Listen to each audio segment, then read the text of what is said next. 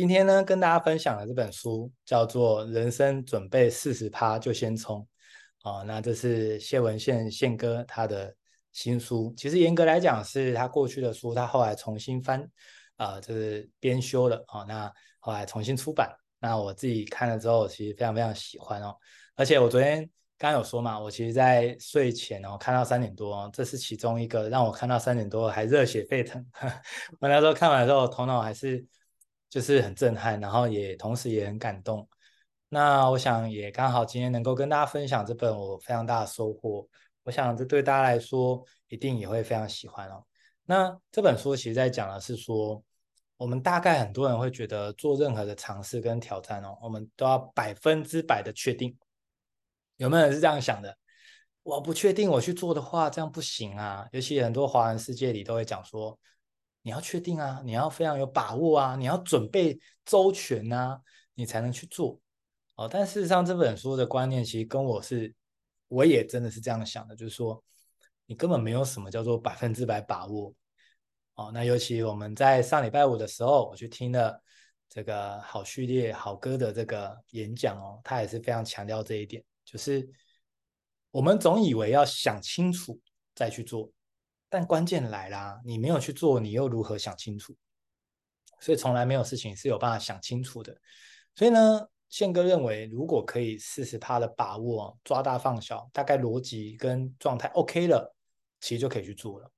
那这个其实也非常呼应我当时在做说书这件事情也是一样，我并不是去研究各大的说书人他们怎么说书哦，说实在我没有，我没有去研究，哼甚至那时候录制 podcast 哦，很多人说啊，你要去听谁谁谁的 podcast 啊，我都很感谢，就是愿意丢给我资讯、分享资讯给我的好朋友们，但我也诚实说，其实我是没有去听的。那为什么没有去听呢？是因为我真的觉得说。其实，如果我要就是啊、很多的担心啊，然后要非常的具备哦，真的不如直接去做，然后从这实作当中去优化、去调整。我想市场是非常棒的老师哦，他会直接帮助我去调整、去优化。哦，所以呢，各位，如果你曾经有想过要做一些尝试的话，我非常想鼓励你，就去做吧，不用再请教了，不用再再再想了哦。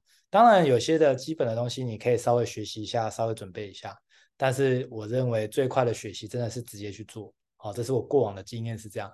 如果我当时哦真的要想得很周全的话，我大概过直到直到现在已经过了三年哦，呃四年了，我大概还不会成为说书人了，因为我就觉得我没有准备好，而且我就会觉得什么那些现在啊、已经在线上的人，他们非常厉害啊，你看像中国超多厉害的说书人呢，比如说像樊登就是非常厉害啊，他的商业模式。是几亿几亿在赚的，完了他的这个受众粉丝真的是非常广大，非常真的非常厉害。但说实在的，我们做每件事情是为了跟这些头部账号、跟这些前辈比吗？其实对我来讲，我反而是反过来看哦，我反而看的是这些前辈他们有开先锋打下这些市场，我觉得是很开心、很感恩他们的事情，因为他在教育这个市场。他让大家有习惯知识付费，他让大家有习惯听书，有习惯就是不管是 Podcast、YouTube，对吧？所以反而其实这些人不是我们的对手，他是能够帮到我们的前辈。所以各位，你有发现吗？其实做一切的事情，你的思维很重要。如果你觉得一切都是你的敌人，一切都是来弄你的，一切都是来害你做不做不好的哦，那当然你就会觉得这个世间上好险恶。但对我来讲，我不是这样看。我觉得任何人都是来帮助我们的，哪怕有些人可能是逆境菩萨，但是他仍然都是能够帮到我们非常非常多。所以，当我们是这样看的时候，其实看每一个人都觉得是贵人。各位，你有没有觉得这样的世界也轻松，也开心很多？那么，这也是宪哥在里面讲的哦，四十趴的把握，抓大放小就可以了。而他也提到说，我们要所谓的讨论管理时间哦，我相信坊间有超多的书籍，或是超多的。演讲都在讲怎么管理时间，但事实上啊，我非常同意这句话，我也确实这样做。其实要管理的是重要性，时间你是管不了的，真的别闹了，没有人管得了时间啊。时间大概我们真的怎么存也存不下来，怎么赚也赚不到，我们大概就是只能使用它。但是既然我们都只能使用它，也就是哦，我们每一天如果有人固定哦，会八万六千四百块给你，然后逼你每一天要花完，你没花完，他也是全部拿回来的话，你会不会好好的去花这八万六千四百块？会吧？会哈、哦。那如果说你在走路的过程中不小心掉了四百块，你会因为掉了四百块之后，你就决定说，我的八万六千块我也都不要了吗？应该不会吧？好，那这是什么意思呢？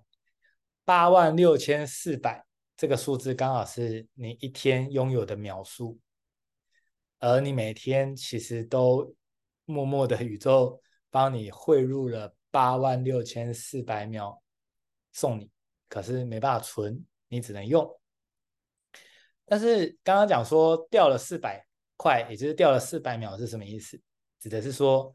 如果你可能发生一件不开心的事情，就如同掉了四百秒，也就是你有四百秒是不开心的，你会因为这四百秒的不开心，因此你就决定整天你都要让自己很入戏，然后很受伤，然后整天难过嘛？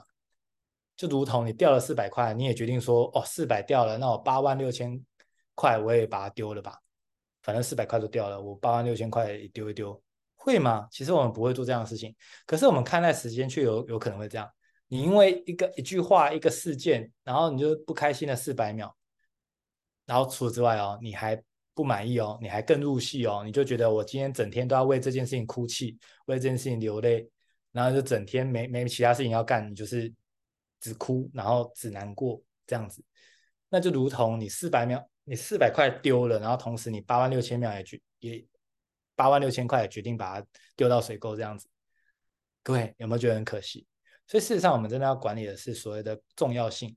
当你有很多你的优先顺序、你的重要性的时候，事实上曾经有人说过这句话。不过，当然这句话，嗯，不是每个人都这么的喜欢哦，因为有点有有点有点刺激哦。他说，这个呃，这个他说，狂奔的狗是没空抓痒的。我不知道大家有没有听过，我是觉得有点粗鲁啦。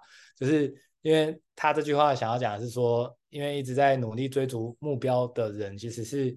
啊、呃，比较没有没有空去让自己进入这种入戏的环节，或是让自己一整天啥都不干，然后就是哦这样，好，那当然我觉得重点还是在说重要性。如果我们理解到时间真的太宝贵了，我当然要做那些我此生不会留遗憾的事情。那么你管理了重要性之后，你的时间就会完全能够很妥善的运用了。这就是在宪哥的这本书当中，我觉得很棒的。另外，管理的还有一个很大的重点，叫做决定不做什么。跟我们太长 to do list 写一大堆哦，各位 to do list 都很可怕的，就是好多哦。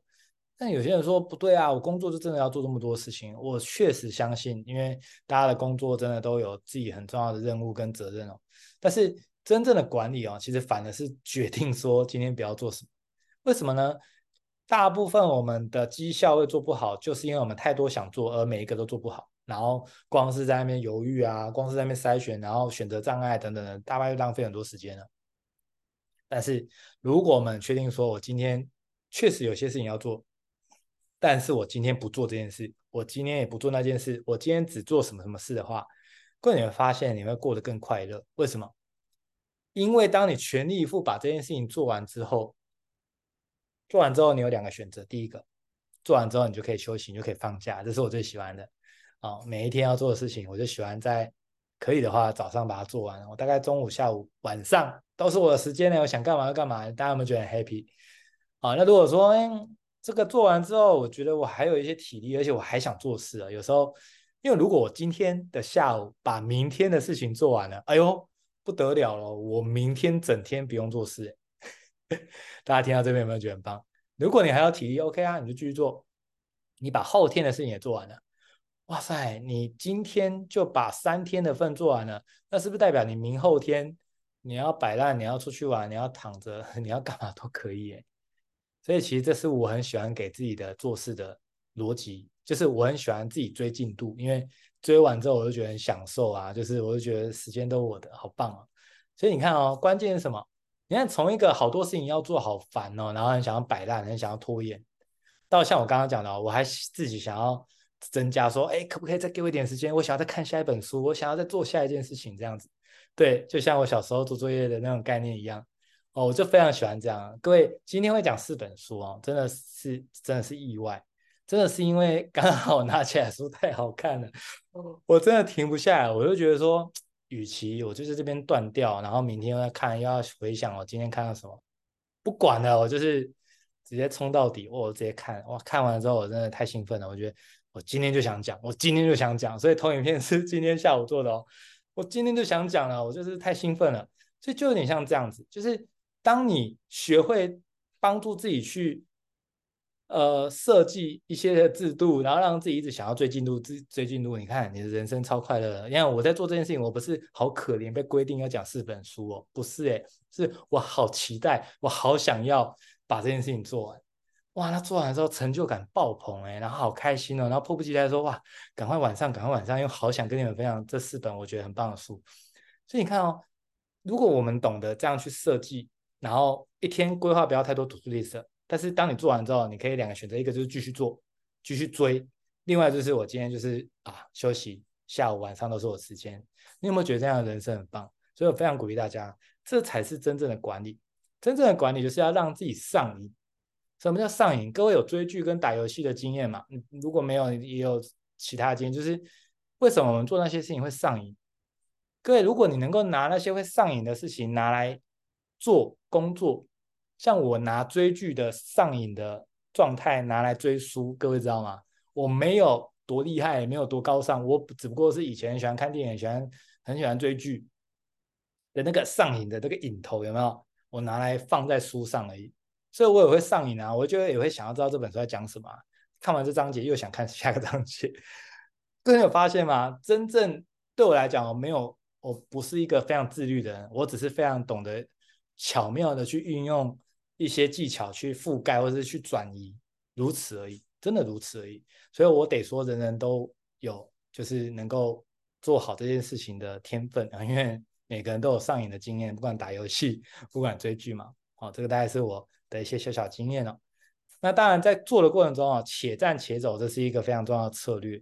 为什么这么说呢？因为如果你没有想过说要。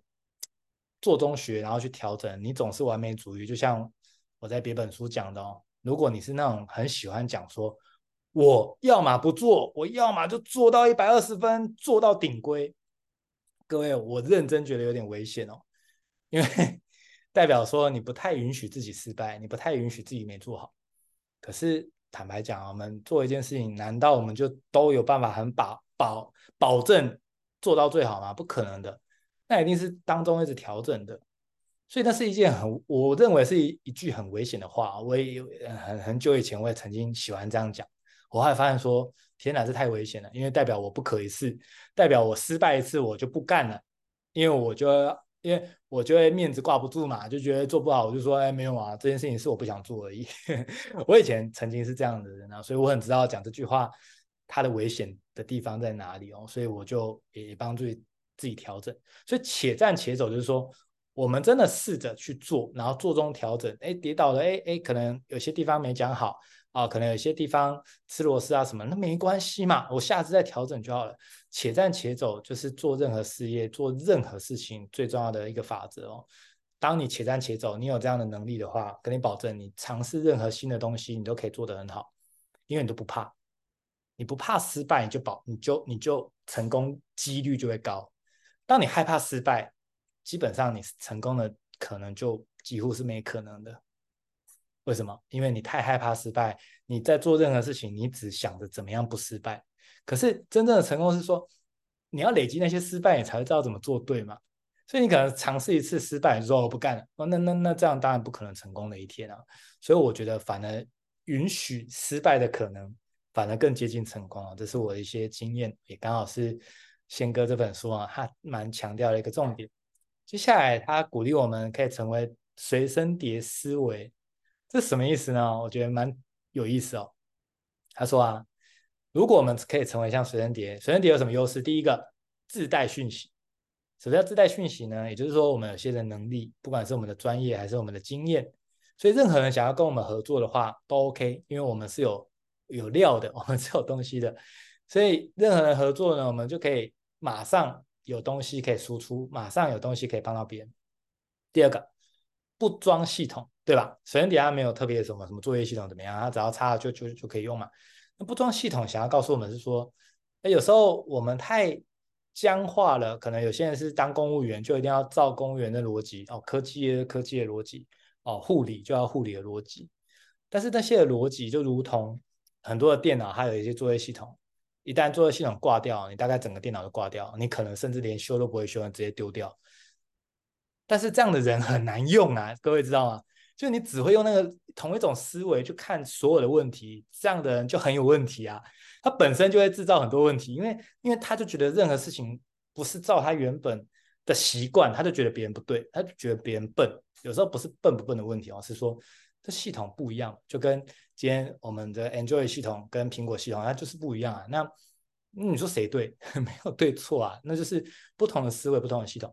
但最高级的就是说，你本身不装系统，意思说你没有局限在某一个系统，你没有局限在某一个作业流程、某某一个形式，你都能够顺应着合作的对象，他的逻辑，顺着他的逻辑，能够去看待事情，那么就是非常高级的一个思维。你也可以跟很多人合作，帮到很多人。第三个，随时插拔，这又是什么意思呢？就是你随时都可以跟别人合作，比方就是啊，等一下，等一下，嗯，这个我好不熟悉 之类的。再怎么不熟悉，你当下知道不熟悉，你就知道说 OK，太好了，全新的挑战，我们就来试试看。就如果能够做到随时插拔，哪怕别人是从哪边出生的，工研院出身的，科技业出身的，这个业务出身的，哦，任何出身的，你都能够哎，很快了解他的逻辑，了解他在意的点，那么你随时都可以跟人家合作，那是不是是很棒的？啊最后一个叫做什么？自由合作，你就可以自由自在的跟很多人有一个合作关系。各位，你同意吗？事实上，我们真的在这个啊，不管是社会或是外面走跳啊，真的真的是很多时候是朋友的帮忙啊。说实在的，我本身就是有很深的这样感觉。我真心感恩的是，我身边有非常多的贵人。要不是这些人，他们真的很棒，他们真的很高频、很高能量，很支持我，我不会。做四年多的啊，我大概可能四个小时我就想放弃了。我刚开始，我刚开始放上影片的时候就觉得很好笑。那时候我刚放上去的时候，我那时候其实也是想要把它当 Google 云端硬碟，因为有有书友跟我分享说他他要带小孩，他真的没办法参加实体。他说能不能请我录音，然后他愿意花钱跟我买这个录音档这样子。然后我就觉得哇，天哪，这实体太吵了，那个录出来我自己都不想听了。然后还要付钱给我，我就觉得这件事情不妥，所以我就拒绝他。那后来我心里想一想，我也觉得哇，那好可惜哦。那如果只有实体的，就代表说来参加的人他才能够学到啊。那那其他人永远学不到。如果他要再学，我就要又要再讲一次，那但又要瞧时间，又不一定瞧得到。所以那时候想说啊，如果我可以录录起来，然后放 YouTube。那大家想听，我就传给他，他就可以听了，而且我还不用收费，他也可以免费听得到。那音质是好的，这是重点，音质是好的，太重要了。那种音质很差的，我真的 我真的听不下去，你知道吗？所以我自己是这样的人，我就不想给别人听那种音质很差的。所以那时候我是因基于这个理由放上 YouTube，我从来没有想过说什么要当 YouTube 什么，完全也不懂啦。然后我也觉得我自己没办法做到这件事情，所以我就。只是这样的想法，没想到就是这样想法。我刚开始放的时候很好笑，就是说我放上去，我就想说，哎，放上去了嘛，哎，就很好奇啊，就上去看，然后，哎，哎，怎么怎么会这样？我还以为坏掉了，我就把链接丢给我女朋友，我就说，哎，你帮我看一下，这样，哎，链接是好的啊，然后看下面观看人数二，然后奇怪怎么会是二呢？二就我跟我女朋友，然后这好几个影片都是二，永远都是二，永远都是我们测试完之后就是二这样。各位，你你试想哦，如果我是为了就是做这件事情，为了赚钱，或是就是很急着要干嘛的话，我早就崩溃了。我我在那边弄半天，然后全部都饿这样子。哦，所以大家都看直播是吗？不是吧？那时候啊，对了，也的确有些人是看直播，但是但是反正那时候刚开始弄的时候就是这样的状况了。那所以，我我想要讲的说，如果我们能够。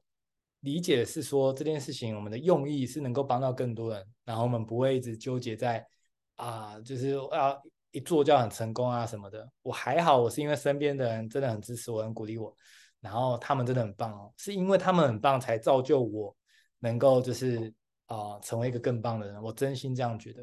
所以各位，你觉得慎选朋友重不重要？慎选环境、慎选圈子重不重要？我觉得太重要了，真的太重要了。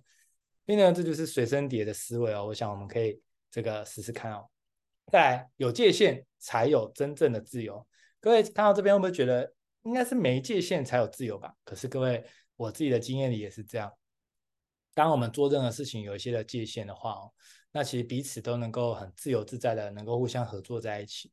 但是那个界限也不是说一定要画的怎么样哦。我觉得最好的界限是有点像虚线，就是你你你可能是有一些原则，哦，但同时呢，哎，你又很愿意帮助别人。所以我认为那个就叫做外圆内方，哦，就是这样的概念。那我想，我们如果失去了那个界限，就会变成我们一直在讨好别人，或是一直在，就是自己可能很不舒服，自己很不开心，然后又觉得应该要利他。然后之前就有人问我说：“哲维，你说利他，可是我真的在帮助别人过程中，我很痛苦，我很不快乐。”哦，那其实如果是这样的话，那这个利他就就就是错的利他了。因为利他必须要建立在利他共赢，一起很一起更好，然后能量场是很好的，而不是叫做那些伤害你的人，然后你也要去帮助他。其实真的未必是这样啊，因为那些伤害你的人，各位我们不用去报仇，或是不用去呃要要要让他索偿什么。可是那些伤害我们的人哦，我们就懂得干嘛，就拉黑或者说封锁，然后我们就远离哦。这样你就是在告诉宇宙说，你不允许伤害你的人在你身边，但是你不需要再去跟他拿回什么，因为有时候会两败俱伤啊。所以，那当我们有这样理解之后，你就会知道说，我们所谓的利他共赢哦，还是得要筛选对象的，不是每一个人都该这样做的。所以这是很多书友曾经问我过的哦，就是我觉得要筛选人，这样才是对的。好，再来呢，其实我们如果在时间有限的情况下，是否能够充分利用时间，真的决定你会不会有成就，这是刚刚讲的。所以各位，你有做决定了吗？尤其现在已经今年到了尾声哦，你有做决定，接下来此生你的时间都想要花在哪些事情上吗？那些不重要的事情，或是那些跟你的此生的目标没有关系的话，那我鼓励大家哦，真的，我们就像刚刚管理来讲的，就是我们可以不做，就可以先设定不做这样子。那如果真的要做的话，鼓励大家，这也是书中讲的，先求有，再求好。先求好呢，再求什么？求大。当你能够用这样的逻辑去看的话，你就会知道，所有的一点一滴、一点一滴的累积哦，它到后面可能都会是复利效应，或是整个翻倍，甚至像指数性的成长。可是最关键的是前面的这个。要过这个临界点哦，其实是很挑战，尤其前面在努力的时候，就像原子习惯里面那个图一样，前面的努力就很趋趋于平坦啊，就觉得哎，我都花那么多心力了，怎么都没有成绩哦。但是它其实真正的图是指数的，那我们如果可以这样理解的话，我想事情就会很不一样。好，那当然另外哦，书中其实宪哥有讲到，他曾经有一个经验，就是他觉得有一个官司他想要打，因为他觉得。就就不爽嘛，就觉得我凭什么给人家这样弄？可是呢，后来他整个这样打完，他觉得劳心劳力，然后就是觉得好累哦。他就觉得说，他后来的体验是，人生不用什么都赢啊，没有没有这么多要赢。所以他就说哦，真的有时候争一口气啊，这书中写的哦，他我原话讲，他说争一口气是个屁。对，我那时候看到，我就觉得哇，真的确实有时候。嗯，有些事情其实真的只是因为我们我们想要争一口气，可是争一口气就要看你用在是什么样的事情了。但是很多时候我们只是要回面子这件事情，我就觉得大可不必哦。为什么？当你专注做自己的事情，你不断的成长，不断的利他共赢啊，让自己成为一个品牌，让自己越来越好的情况下，其实当你获得了你所谓的成功的时候，你真的回头看那些事情，你也不会想争口气了，因为那些事情根本就跟你无关了。通常通常需要争口气，就是真的也是自己对自己其实是不满意的，或者说就是就觉得我们被糟蹋了，我们就会觉得这委屈嘛。但事实上哦，我们真的如果成为一个品牌，或是成为一个呃喜欢的这种生活方式的话，一样可能还是会遇到那件事情。可是你真的比较不在意，是因为各位有没有听过一句话，说？听说啦，小孩子去迪士尼乐园哦，他跌倒是不会哭的。那为什么跌倒不会哭？因为迪士尼乐园地都是很软吗？不是啊，因为这些小孩他知道说迪士尼乐园太好玩了，而且他知道玩不完，所以他跌倒了，他没有空哭了，因为他哭了就没时间玩了，你知道吗？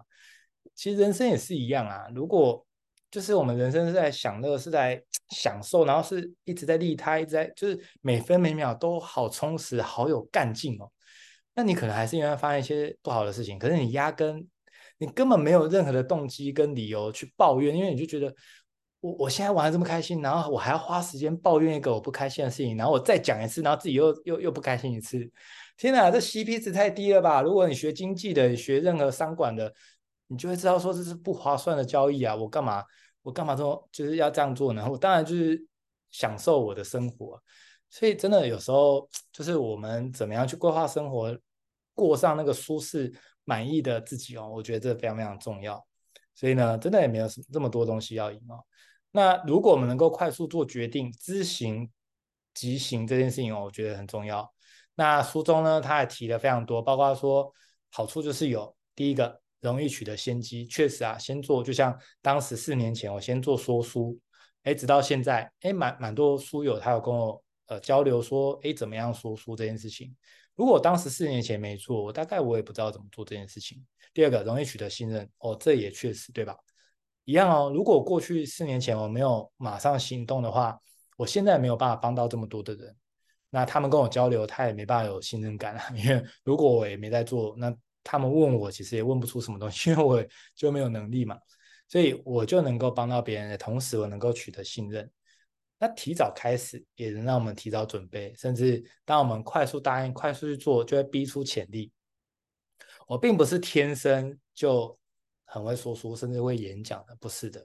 我想也没有人是啊，但是因为我当时就先去做了，所以我就慢慢的一直在优化自己，在调整自己哦，所以也逼出我的潜力啊。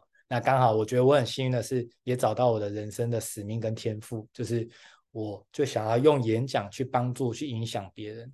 好，所以呢，这个我觉得是很重要的一个优点哦。再来最后一个，逼自己找出方法，就会能提高生产。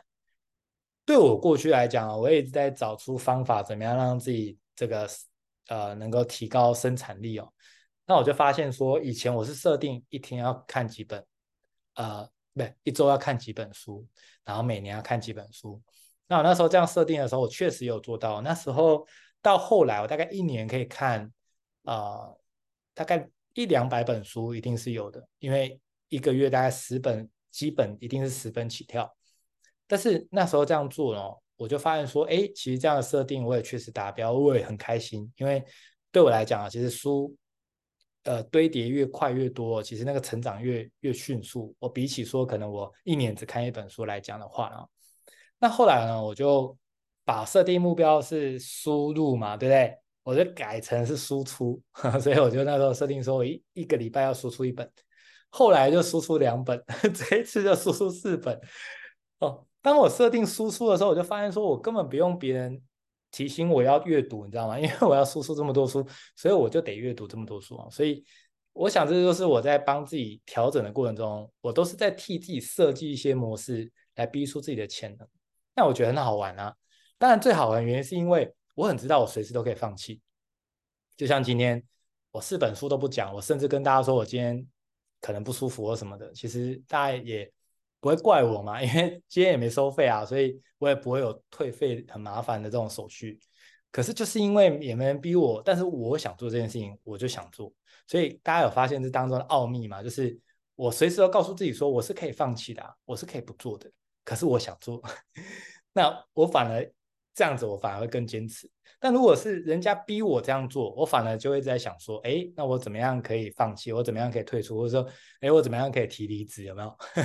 当别人一直压我们的时候，反而会想逃；当我们自己给自己一些期许的时候，我们反而会想要接下来，因为那个就是我们的所谓的身份认同这样子哦。所以这个我就觉得好有感觉哦，就想跟大家分享。所以各位，其实你不需要打掉重练，你只需要有重新开机的心理准备。很多时候你状态不好，各位你就可以运用正念啊，或是让自己好好放松、舒服一下，然后再重新开始。所以或许我们的放弃不一定要是完全不做这件事情，我们可以给自己几几个时间，让自己放松、放空一下。搞不好我们有能量了之后，我们就可以继续做。所以在这边，我其实有一个很大的收获是，我们常说啊，能力能力，我们有没有能力做这件事情？其实我也很认同啦，需要能力的，做任何事情都需要能力。可是不用怕的是，如果我们发现能力不足，就把它补足就好了，真的是这样，把它学起来，或是跟有这个能力的人合作就 OK 了。可是最最重要也是最关键的，其实是能量。很多时候我们是因为我们没有能量，所以我们才觉得自己好像很懒惰。所以我也想说哦，其实我们不是懒惰，我们只是能量太低了。所以怎么样让能量可以提升，就变得很重要。而能量的来源，很多时候都是来自于你做你很喜欢的事情。所以我想，这是这是我们可以去尝试看看的。而成功的关键变数，这在书中就有探讨，问大家哦。那他宪哥最后。做的结论就是信任感。他认为人与人之间哦，如果要能够有很好的合作，甚至很好的一起，就是打造一个更棒的一个环境的话，其实信任感是最重要的。那彼此之间怎么样能够产生信任感呢？哦，我想书中有讲哦，如果三分之一的人会喜欢你，三分之一的人讨厌你，三分之一的人随便你，那怎么办呢？其实你就是专注在那个会喜欢你的人就够了。那确实也是这样啦。如果你想要讨好所有人哦，你大概就，我现在就可以跟你讲啊，你大概一定很辛苦。但是我觉得做任何事情都不用讨好任何人，包括你是做生意的也一样。其实你只需要去设定你的受众哦，就是回到个人品牌会教大家的，就是说你只要把这个定义清楚啊，其实大概你就会知道你的方向可以怎么走。所以各位，其实就算真的。其实就算最近要选举了，对不对？就算真的当选的人，他也不是拿到所有的票数啊。真的很多时候，他们大概只拿到三成、四成哦。所以你就会知道说，哎，大概六六七成的人也没投他，但是他就当选。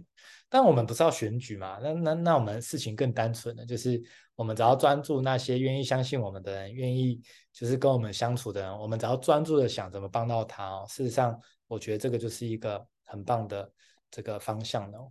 所以呢，怎么样能够取得信任哦？最重要的是这个叫做专业。我不知道大家同不同意哦。如果我今天说书这样子吊儿郎当、哩哩啦啦哦，那大概 我觉得大家可能下次也不想听哦，甚至很后悔，早知道今天不要浪费这两个小时，然后在那边听这个不知道在干嘛，对吧？所以做任何事情哦，我们可以试着去这个累积专业。如果我们过去没有太突突出的专业都没关系。现在开始累积就可以了。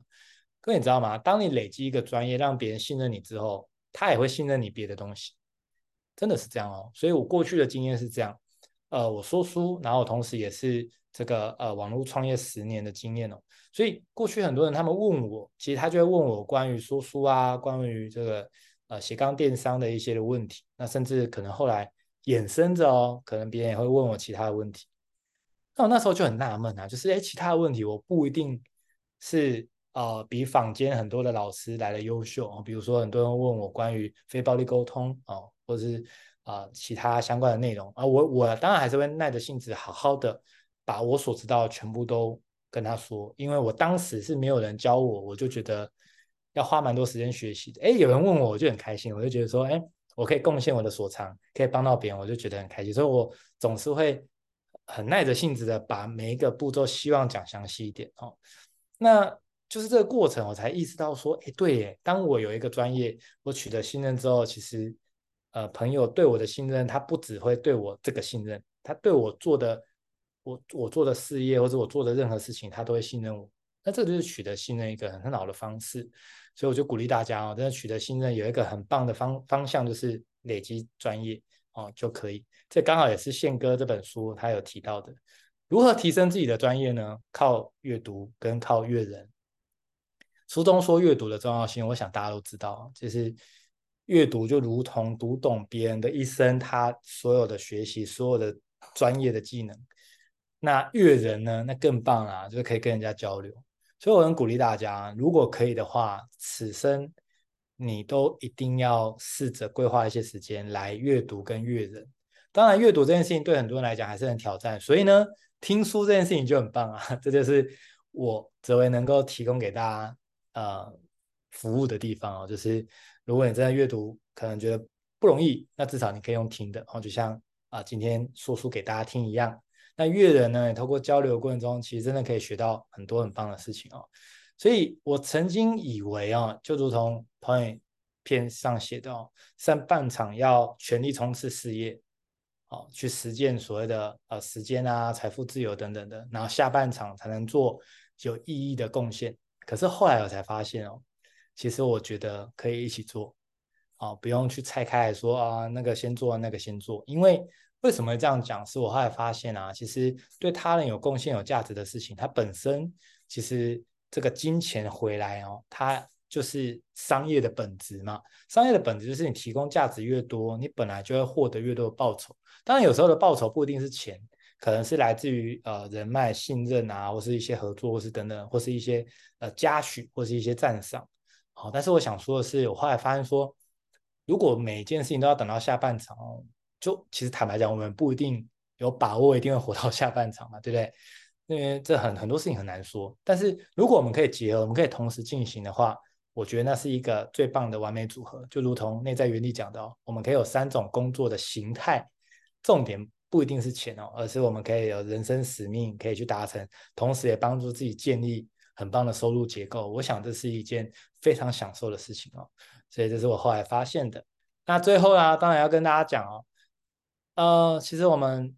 常常真的在外面这走动哦，其实有时候要么就是我们帮别人，要么别人帮我们嘛。哦，其实人情也是欠来欠去的。说实在的，以前我很不不不擅长去面对就是人情欠来欠去这件事情，可是后来才发现哦，有时候就是欠来欠去，感情才越来越好。大家不知道有没有发现这样？所以后来我就变成说，哎，对，就是有机会彼此欠人情哦，我就觉得 OK，就是因为对我来讲，我心里想的是这样。他对我好，我就会加倍奉还。我是这样的人，所以我我就不吝于就是让别人对我好，因为我知道他只要对我一分的好，我未来一定想办法十倍奉还。而且啦，这也是让我们跟宇宙下订单，就是我们允许那些帮助我们的贵人在我们身边。所以各位，你有发现吗？如果你过去是那种别人对你好，你是都都拒绝都不想拿的，你如同就跟宇宙讲说：“哎，我不要这些贵人在我身边。”然后那些伤害你的人，你又一直去讨好他，那你不就是跟宇宙讲说，我喜欢这些伤害我的人，再多来一点吧？所以有时候就是这样啊，就是一些观念哦，一通了之后，我们人生会有翻天覆地的改变。那还别人的好啊，其实我觉得最好的不是等价的方式哦，而是把这份情传下去。这也是呃过去我觉得很感谢大家的支持，所以我就觉得后来在今年哦，设定了要一百场的这个 podcast，我就希望。我能够透过的演说，透过我知识萃取的一些专业跟一些的呃能力，可以再去帮助到别人，帮助到大家，让大家能够随时随地浸泡在高能量的环境，然后高能量的这样的场合，让大家可以度过不管是工作或者是生活当中的点点滴滴的小事情，不管大家再怎么样的低频，再怎样的沮丧，都记得有哲维说书的频道。能够帮助大家，就是听着听着，可能心情就好了，或者是听着听着，好像事情就没什么了。那么，是不是如果能够做到这件事情的话，那我觉得这是一一份荣幸，是一份殊荣，然后也是一啊、呃、一个很很棒的成就感这样子。所以呢，我想就是过去这样的起心动念，直到现在哦，真的很感谢大家支持了。尤其今天啊、其实同时录这四本书嘛，两个小时，然后直到现在我看还是。哦，好多人还在线上，我觉得非常的厉害，真的很感谢你们。那这也是这本书，我那时候看的时候，我觉得我很感动。我觉得宪哥在这个培训的环境，在台湾的付出哦，真的是非常非常全力以赴的。所以那时候我才觉得，我看的时候就是觉得好热血哦。那当然到尾声哦，就是呃，在实体的工作坊的部分，我们这一次帮大家规划了个人品牌。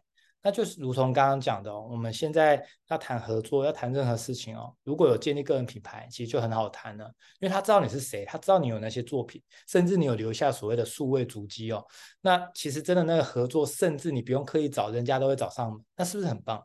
那怎么建立个人品牌就会变得很关键。那所以这也是在这个月哦，我们接下来会安排在台北、新竹、台中、台南会有实体的个人品牌的实作工作坊。如果大家有兴趣的话，也欢迎大家可以扫描这个 QR code 啊，那可以报名。那就期待我们可以在实体有很多的交流，甚至我们在未来也可以有很多的合作机会。愿世界因有我们而变得更好。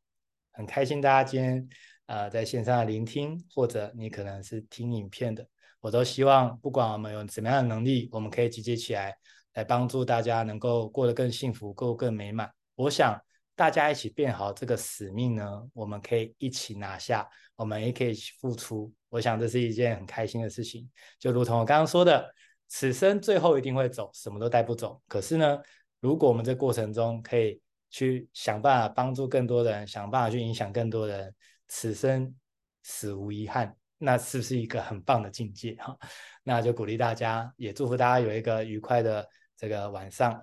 那感谢大家今天的参与，那就跟大家说声晚安。好，那大家晚安，大家拜拜。晚安，晚安，拜拜。